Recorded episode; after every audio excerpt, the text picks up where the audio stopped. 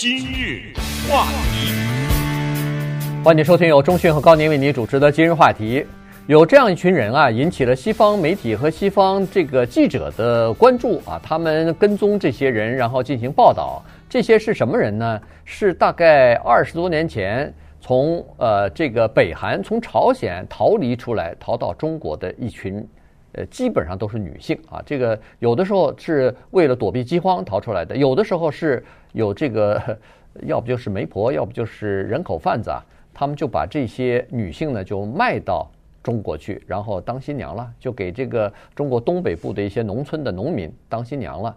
那么报道的呢是这些人呢，到了呃中国之后，他们和中国的男性结成家庭，然后生了孩子，而很多这样的女性呢。后来离开中国，又到了南韩去。到南韩之后，为什么他要离开中国呢？是这样子，就是他们有的时候看到有一些从北韩跑到中国的一些女性啊，尽管有的都已经结了婚了，生了孩子了，有了家庭了，但有的时候会被北韩抓回去。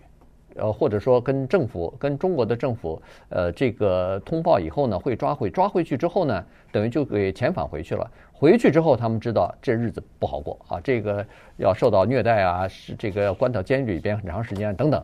所以这些女性为了怕被抓回去呢，她们宁可到南韩去闯荡一下，呃，语言反正也通嘛。所以再加上南韩政府呢，对这个来自于北韩的这些难民呢。他们是接受的，而且还有一些呃优惠的条件帮助这些人，所以他们去了南韩。那么这个西方的媒体和记者呢，他注意到的是，不是不光是这些做母亲的从北韩出来的这些呃女性，而且他们关注到的是他们的下一代，就是他们和中国的这个男性结合生了孩子，那这些孩子现在已经过了青春期，基本上都快到十七八岁、二十岁左右了。那这些人呢，逐渐的也都到了南韩去，和父和这个母亲去团圆去了，去团聚去了。但是他们在南韩生活的相当的不顺利。嗯，在世界的这个角落，有这么一群人值得我们关注。他们的身世非常的独特，每一步几乎都是不幸的。他们的母亲是不幸的人。我们试想一下，一个人他。为什么从自己的家园逃离呀？嗯，是偷偷的，还不是什么以旅游的身份或者怎么样出来，都是用非法的形式穿越边境进入到中国来的。进入到中国以前，他们就已经有人给他们做一些安排。从这一点呢，就可以证明朝鲜的这个社会也并不是那么的针插不进、水泼不进，嗯，还是混有一些。这样的人在边界的这个地方，他们还是能够在夜深人静的时候，在一些黑暗的角落做一些交易，而这些交易就是把一些朝鲜的女性骗到中国来。我这个骗是绝对的骗。然后呢，我们也从这一个迹象也就知道，在那个国家里，尽管有伟大的领袖，尽管啊，尽管我们看到的人都是好像唱着。革命歌曲，嗯，简直就是大家是万众一心。但是从这种不断的逃出来的人，你就知道，他老百姓心里明白，嗯，他在外面唱歌的时候，那唱的是泪流满面的，回到家里就计划怎么逃离了这个国家。所以这都是这个国家潜在的危机。九十年代的时候，为什么刚才特别强调“骗”这个字？第一，你得交钱出来，呃，不能给你白做中间人。交了钱以后是骗的什么呢？骗你是我给你找工作，到中国来打工来呢，挣人民币。嗯，人民币以后会拿回国去好花，换成朝鲜的钱好花，是这么骗出来的。应该可以想象说，这些贫苦的妇女应该是不会讲中文的，对吧？对。哎，要讲中文的就受了良好的教育。到了中国这方面呢，具体情况不知，但是我们知道，在中国什么延边啊，什么这些地方，嗯，有朝鲜族。那闹不好，他们可能是嫁给那个族的人，也有可能了。嗯，但是他们嫁的人呢，都是非常穷的人。怎么证明？就是这些人穷到用正当的途径是没法找到媳妇的。呃，他只能用这种办法，用个三五千块钱人民币买一个。那我们想一想，这等于他到了边界这边以后，就把他扔到一个人家里，他不认识这人啊。嗯，对，你就得跟这人过啊。你就得跟这人生孩子啊，他们就这么，这是还算不错的呢。还有一些，我们就是可能有点姿色或者怎么的，就直接卖淫了。啊，就直接被这些人，呃，他们如果有黑帮啊什么的，就直接一联络就直接送进去了，这就开始赚钱了。那么先不说被迫卖淫的那些，那就是说呢，嫁给贫苦的当地的农民的这些人呢，他们的第二条出路就是要往南韩去，因为中国政府一旦得到举报，一旦抓的话，马上送回去，呃，就不管你结婚没结婚，马马上送回去。呃，这个大概跟朝鲜之间有这种协议，嗯，送回去你就知道你是什么下场了，对不对？对对，所以这些女的她就是怕被送回去，所以呢，她。就赶快看看是不是跑到南韩去，南韩肯定不会送回去，所以，呃，南韩不但不送回去，还要保护他们，当场就给你南韩的公民公民身份，对，当还不是说先拿绿卡先什么，没有，马上就变成公民。对对，就是你是难民，所以呢，他因为知道你是难民，而且呃，北韩逃出来的人基本上身无分文，所以南韩政府给他们呃很多优惠的政策啊，包括。呃，孩子上大学不用参加那个入学考试啊。对，大学的入学考试不参加。男性，你如果在南韩的话是要当兵的，嗯，这个和台湾差不多，两年兵，哎，要两年的义务兵啊，服兵役。但是你北韩来的孩子，你可以选择，你可以不去参兵当兵，没事儿啊，哎，你可以这个有这个优惠，然后呃，大学学费给你减免，因为你也没钱嘛，所以给你减免，然后以后找工作的时候还给你一些特殊的这种政策啊，所以。他他在这方面呢是有一些呃优惠的，那么那为什么从中国的孩子就是一半儿妈妈是北韩人，爸爸是中国人，然后妈妈去了这个南韩，那这个孩子照理说去了南韩以后应该是。北韩的难民了，哎，他们还享受不到北韩的这个难民的待遇。他不是北韩难民，因为他是中国的难民，你知道吗？对，他爸爸是中国人，而且有很多女性，就是他们的母亲到了南韩，可是南韩的有关当局说，那你给我出示一下你的各种各样我们要的那个文件，不是说你是说北韩人 就是北韩人了，你得给我出示文件，你住在哪儿，叫什么名字，反正户口本是不是能带出来之类的，呃呃，他很多文件拿不出来。于是呢，他就失去了这个作为难民的这个资格。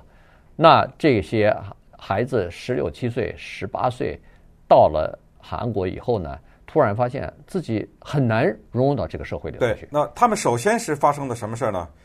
首先是生活在贫苦的中国的农民的家里面，出生在这个地方。然后，比如说长到一定的，我也不知道多少，四五岁、五六岁、七八岁什么之类的。嗯，他妈妈把他们。抛了，跑了，嗯，就跑到南韩去了。当然，这个中间也有一些联系的办法，但是不管怎么样，我不能带你走啊。所以，就妈妈先跑了。有的时候呢，妈妈跟爸爸商量说：“咱们两个一起跑。”是爸爸不干，嗯啊，我去干什么呀？我那不会讲语言也不通。可是他们生的这孩子呢，比较多的都是不会讲韩语的人。对，尽管他们妈妈是朝鲜人，但是。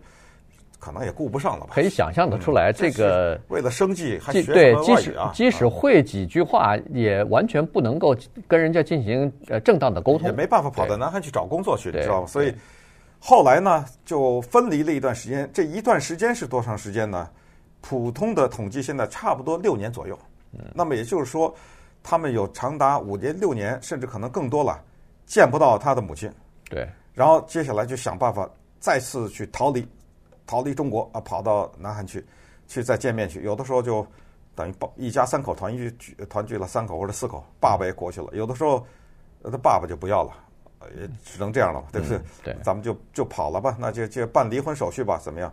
那这些孩子呢，在前段时间被各个媒体有一些综合的报道，大概是凸显了一些在南韩的社会问题吧，所以就把焦距呢集中在这些孩子上，就发现这些孩子。在南韩的生活呢是啊非常的艰苦。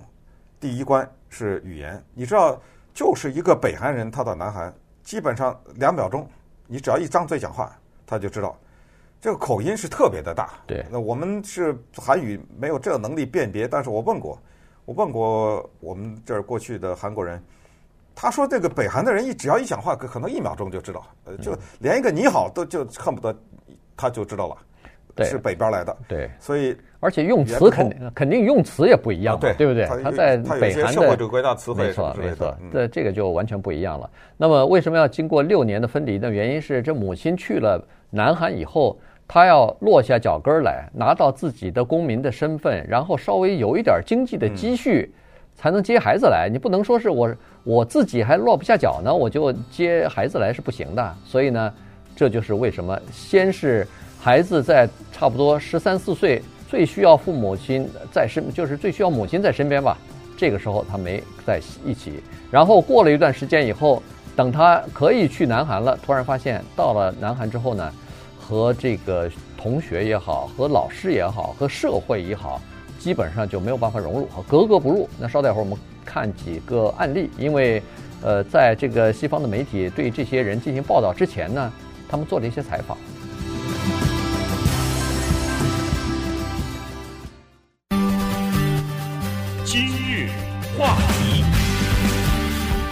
欢迎继续收听由钟迅和高宁为您主持的今日话题。今天跟大家讲的是这样一群非常独特的人啊，他们就是北韩的妈妈跑到了南韩。呃，北方北韩跑过来的时候是姑娘哈，是北韩的妈妈先跑到中国，哎，跑到 中国来，然后呢嫁给了中国的呃先生，然后生了孩子，然后在这种情况之下呢。他们担心被抓回北韩去，于是就又到了南韩哈。呃，其中有一个例子是一个姓宋的女性啊，一个女孩子，她今年十九岁。她自己回忆她自己的情况是这样子的，就是她大概十岁的时候，她妈就说我要到南韩去讨生活去了。呃，在在这儿呢，呃，心惊肉跳啊，经经常担惊受怕，万一别人。知道我是北韩来的话，抓回去没好日子过哈，所以，呃，我到南韩去闯闯看，看看情况怎么样。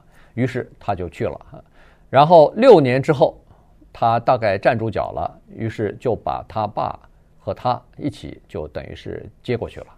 接过去以后啊，他发现那时候他十六岁，他十岁的时候妈离开嘛，十六岁他去了南韩以后呢。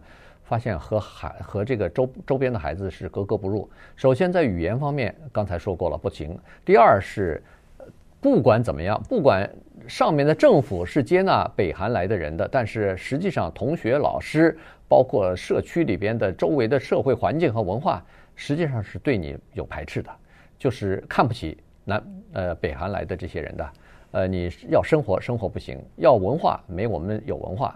再加上南韩那个地方升学的这种压力是非常大的。呃，你要准备进入到大学，你考试吧，你这个考试也是，呃，和中国的考试那种残酷性差不多啊，就是呃竞争非常的厉害。所以如果没有呃优惠的条件的话，他们语言又不通，你说你考试的时候就确实有问题。再加上这个宋这个小女孩呢，她又很不幸。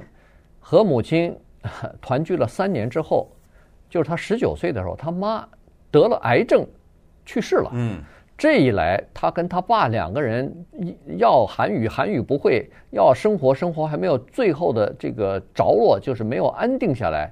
一下子家里头这个呃，就是和南韩这根线啊连在一起，这个社会连在一起，这根线和他们的这个恨不得是翻译，突然离开了。对，这样的人。大概有多少呢？据南韩的教育部统计，大概不到四千吧，三千六百多人，有这么个数字。还是说，在一个区呃区域有这么多？他是超过这个，他是说注册在中学和高中的有差不多四千多，那还没包括像他这种快上就是上大学了，对吧？对，呃，所以这个数字。你说大吧，它也没那么大；但是小呢，它也不小。它就是韩国这个独特的地理位置和这个独特的社会历史环境造就的产生的这么一个现象。所以这些人呢，他们生活在极度的孤独的当中。根据这个宋同学讲呢，他的一些朋友后来实在不行了，在韩国待不下去，就回去了，回到中国去了啊，不是回到朝鲜去了。你想想，说他是中国人。说他是韩国人，说他是朝鲜人，好像谁都对他有点不太认同。嗯，你说你是中国人吧，中国人觉得你是混血，尽管都是东方人，但是你也是 你也是混血啊，对，对，对不对？中国人觉得你是混血。你说你朝鲜人，你根本不是朝鲜人，朝朝鲜你可能去都没去过，也不是朝。南韩你更不是了，你从中国逃过来的，所以他三不是。然后呢，呃，韩国的社会里面对他们的这种排斥是建筑在对金正恩一家三口的，他爸爸、他爷爷，对不对？建筑在对那种就对整个的社会制制度的讥讽吧，就是在那个时候会看到那些畸形的这些人，建筑这个基础之上，认为他们都是一些被洗脑的人，这些人都是呃，要不就是头脑简单，要不就是跑到海外来美。那就抢口饭吃呗，跟我们，对，这抢我们一个大学的位置啊，等就没有什么道理对你好。而且呢，最关键的是，就刚才说的，每个月啊，不是每个月，它是一笔吧，将近四千美元，三千三百多美元，对，对，资助他们。呃，这一笔资助还轮不到他们呢，嗯，因为人家说那是从北韩叛逃过来的人，对，我们给这笔钱。刚才说的什么大学免费啊什么的，都轮不到他们呢，嗯，所以这些人，你想想，他就一下就。人呢就是这样，他到一个地方，包括我们华人到美国最理解这个，他最怕是飘在半截儿那个地方，脚落不到地上来，对对，他他飘在那儿。你在这个国家生活了一段时间，可是你总怎么看怎么不觉得自己属于这儿？就是根不在这儿哈，没扎下来。就是有一个线就牵着在那边，你就觉得，就是举这些例子吧，语言呐什么乱七八糟这些例子，所以他们就生活在一个可能是他们的一个社区里面。这种社区呢，就是这些逃亡的人吧，大概，嗯，就生活在这儿。你像这个宋同学，他跑来嗯汉城首尔啊，以后根本基本上连家门都不敢出，出了门都不知道怎么坐车，也也不知道到哪儿去，对，就在家待着。他说他这个来了三年了，去去韩国三年了，念书念了三年，同学当中只有两个朋友，两个朋友大概还跟他说说话，其他的人根本不理他，他一开口。一说呃一说话，人家就知道你是一个外来的。这个有点像，呃，咱们呃就是华人的子弟刚来到美国，你你问问你的孩子，如果要是你那个孩子是半大不大的时候哈，中学的，尤其是中学的时候，你到了那个学校里边去的时候，那个也是会受到其他同学的嘲讽的。你不会讲中文嘛？啊，你不会讲英文嘛？所以人家你也是人家玩也不带你的。这个每个孩子都有他自己的这个呃痛苦的这个磨合期啊，逐渐的他会讲了呃英文之后，逐渐的才有朋友。可是你看，在韩国他是这样，他觉得这个整个的社会啊非常的冷漠。这个社会呢，他如果一旦说哦你不是我们这儿一波的人，他就开始对你不理不睬了。再加上呢，韩国他说在这个高中啊，尤其竞争非常厉害，大家的压力都很大。所以呢，根本没时间跟你去交流去，大家还忙着自己要高考呢，自己要考大学呢。所以他说，在这种节奏快而且压力非常大、竞争非常强烈的社会当中，像他这样的学生就非常难和其他的人呃合群，就非常难交到朋友。这个才是他真正呃要命的地方。他呃呃那个西方媒体采访的另外一个。同学也是情况也差不多啊。那个同学是说有他都认识姓金的，从中国天津跑去那个？啊，对啊，那个那个姓金的是个男孩儿，对，所以情况还稍微好一点。但是他呢，跟刚才我们说的有一点不一样啊，他得当兵啊，啊对啊，当兵不当兵的是从北朝是从朝鲜跑过来的，可以不当兵。嗯，他为了讨得韩国社会接受接受，他马上就说我我直接我愿意当兵，对，马上我当兵。你你不愿意不行啊，不愿意你就回中国去了，对不对？嗯、你就没办法待着了。啊，天津来的那男孩他也是，呃，但是他比较算是男孩嘛，比较可能也算懂事一点。这个女孩不行，她就哭啊，她就说她妈妈去世以后，她时不时的半夜想起来就哭啊，所以没朋友，呃，非常孤独。还有他的同学也是从呃那个呃中国到了南韩以后，跟他状况差不多，那是一个朋友都没有。整天打电话给他在国内，或者是用微信吧，跟他在国内的呃朋友在聊天，然后待不了多久就回去了。这个从呃天津来的这个姓金的男孩子，他也是有任何问题，他倒是还好，回家嗯不向他妈倾诉，就闷在自己的心里头了。呃，他妈说他懂事，但实际上他闷在心里头也闷闷很久，然后还要去当兵。当完兵以后呢，他说他的志向呢是在。首尔的一个叫法国餐厅里边去做大厨，他喜他大概喜欢做饭啊，所以就看他最后能不能够迈出这一步。因为你想做大厨，不是说你想做就能做的，你还要去学校，你能不能筹到这笔学费，然后怎么样去学习等等，这些都是悬在半空当中，还没有最后落实的事情了。